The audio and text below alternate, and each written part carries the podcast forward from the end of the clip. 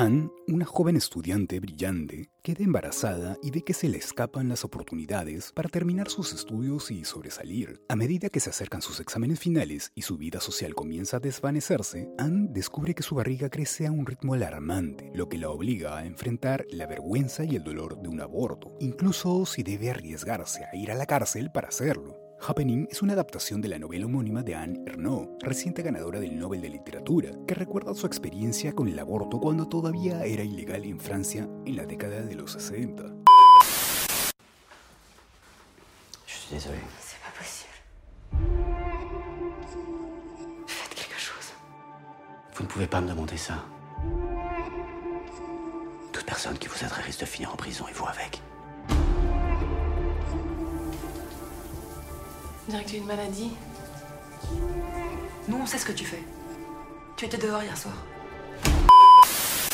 Estamos en Francia, al final de los años 50, y Anne, la protagonista del film, vive la experiencia más cruel, aparte de su embarazo no deseado, como es la soledad absoluta. No tiene nadie que pueda resolver su problema, ni apoyos morales o prácticos para acompañarla en su situación. No puede contar con médicos o ginecólogos, ni con sus compañeros de alojamiento, ni con sus amigos, y mucho menos con su familia, a la que no se puede contar estas cosas. Lo que sí sabe ve y siente el espectador es la voluntad férrea de Anne para no seguir con su embarazo que supondría el fin de sus ilusiones de estudiar y dedicarse en el futuro a la literatura. La película es una adaptación de la novela de Annie Ernaux, que en el resto de sus obras ha escrito sobre su adolescencia, su cáncer de mama o la enfermedad de Alzheimer de su madre. Para Annie Ernaux, lo personal y lo político no son campos diferenciados, todo es personal y político viceversa. A través del relato central de Anne y el de otras subtramas relacionadas, Happening expresa su descontento con la situación machista de la sociedad y lo hace también con escenas de construcción atemporal, dando a entender que se trata de algo que sigue perpetuado, desde los padres que depositan sus frustraciones en los hijos sin conocerlos realmente, hasta los profesionales médicos, todos hombres que apenas conectan a un nivel emocional con las pacientes mujeres que padecen algo sobre lo que ellos no desean aprender. Alguna que otra figura masculina se muestra empática, pero no se extralimitan más allá de lo que les conviene. Finalmente, es la odisea de Anne lo más importante y cómo se ve obligada a luchar sola, determinada a tomar las riendas de su vida, enfrentándose a la vergüenza y el escarnio por no tomar una decisión buena para ella misma.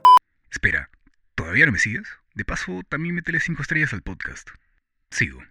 Esta adaptación de las memorias de Erno se ejecuta sin perder nunca de vista aquello que se niega a ser perdido de vista. Happening es, al fin y al cabo, la crónica de un problema que no debería serlo y que se empeña en apoderarse de cada rincón de la vida de quien lo sufre. Ahí está, en el hogar, en las fiestas, en el aula, incluso en una cabina telefónica. No hay dónde esconderse, no hay escapatoria. Momento ideal para recordar que el mundo parece haberse adentrado en un momento crítico de debate concerniendo a las últimas conquistas en materia social. Los hay quienes piden que volvamos atrás, las hay quienes urgen que sigamos avanzando. En este sentido, hay que aplaudirle el sentido de la oportunidad. Su mirada al pasado, cargada de combativa política, debe ser vista como un recordatorio del horror del que algunas tuvieron que huir, de esa injusticia que no debería volverse a cometer.